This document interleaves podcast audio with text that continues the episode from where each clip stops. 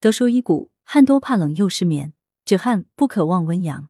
德叔诊间故事：五十八岁的杨姨是社区的广场舞队长，每天早晨运动跳舞。十年前，她出现怕风、怕冷、出汗多的症状，喉咙好像总有东西，舌头肿胀，常被自己咬到。除此之外，每晚难以入睡又易醒，整晚断断续续只能睡四至五个小时，有时候还需要服用安眠药助眠。杨姨曾就诊于多家三甲医院，做了系列检查，也没查出原因。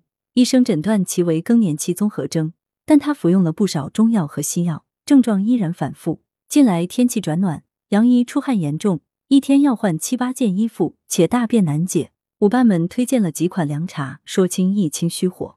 喝了几天后，杨姨又出现了一堆新问题，浑身疲倦乏力，没胃口，大便烂，腹胀，夜尿频。在羊城晚报上看到德叔专栏后，便来找德叔治疗。德叔解谜：杨姨的种种不适属于绝经期前后诸症，临床上多为潮热汗出、焦虑、抑郁、失眠等一系列症候。病症特点以虚实夹杂为主。当人步入中老年，脾肾之阳逐渐虚弱。肾阳是人体阳气的根本，脾又是人体气血的源头。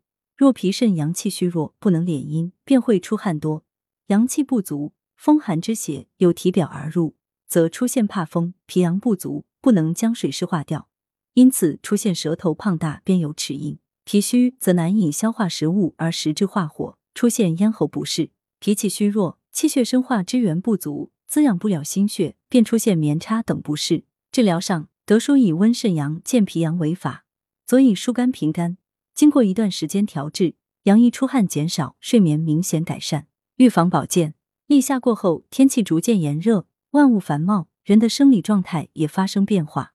此时要顺应节气变化，平和过渡到夏季。尤其是阳姨这类人群，由于天气的原因，出汗多的症状会加重，因此起居方面莫贪凉，不要过早进食祛湿解暑食物。另外，晚上睡好子午觉，午睡时间不宜过长。平时还可按揉足三里、复溜穴、列缺穴等穴位。